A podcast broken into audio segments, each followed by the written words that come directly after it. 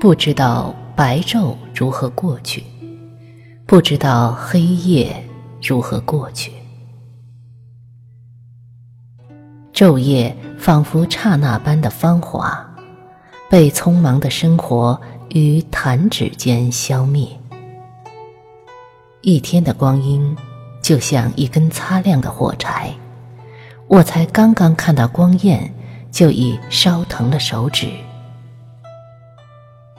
五年、十年，也是如此短暂，短暂的让人不敢回首，因为怕自己不相信它的如此之快。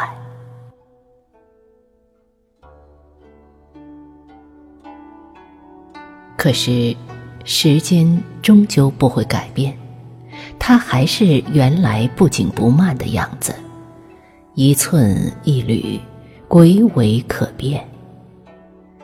快的，只是我的生活，我平生大部分时间都被这样匆忙的生活无情占据。即使是一生，也不过是一本固定的印章的小说。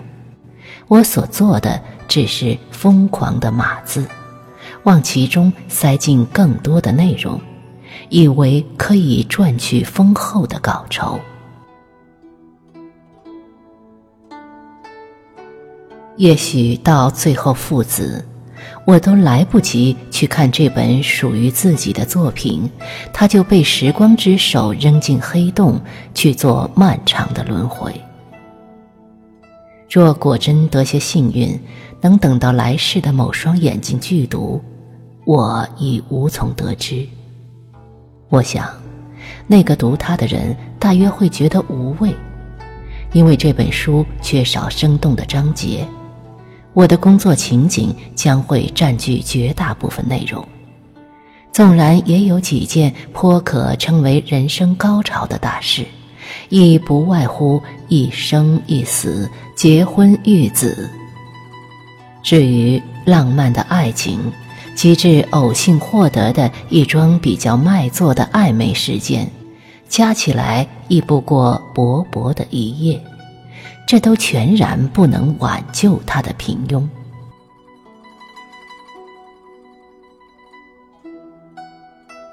我的生之轨迹。就像这本书的情节，从来不能按自己的希望去编排多情的曲直。我只是一件流水线上的物件儿，去走那个太多人都要走的过场。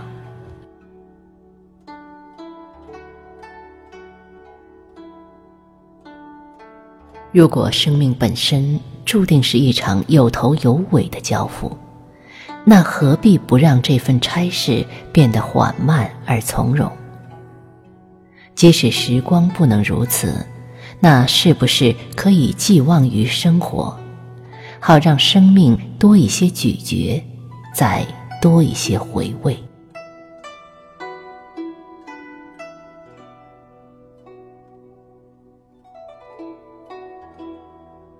于是，我想念缓慢。向往缓慢，在缓慢的生活里，看着光阴被慈柔的拉长。我想念家人的时候，能不能撇开冰冷的电话，不让问候如此专横而仓促的传递？不如借个沥沥的雨天儿，挨窗子坐了，铺开一张纸，写下那一行：“我很好。”勿念，及至想想停停，复又停停写写的在纸上落满蓝色的字迹，自己再从头看过，然后小心的尖封，贴上一枚印有紫丁香花的邮票，细细的写了故乡的地址，然后郑重的投进邮筒。在接下来的几天。我会恬静地等待着温暖的问候，从我居住的城市搭乘一趟列车，缓缓地驶向我的家乡。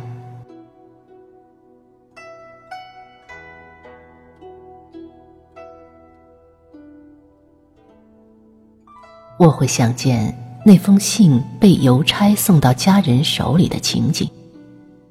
若那几天故乡也在下雨，便不要急着送去，以免把它弄湿。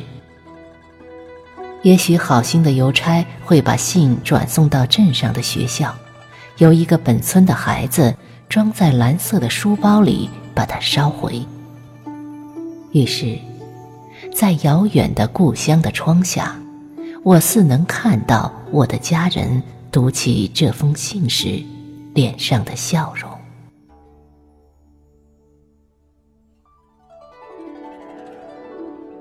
思念本该是这般柔长和婉，像一块摩挲于掌间的玉，带着我的血气与体温，由一封信件来做同等柔长和婉的传递。而一次处于商业时代的通话，虽然迅捷，却如何适宜？我还会想念故乡的秋风，在那个除了风自萧萧而其余全然寂静的下午，幼小的我躲在房子里，听它吹响了家的街门，吱吱呀呀的，一直等到暮色时分，从田间归来的父母再把他们关好。那个下午，是多么长的一个下午！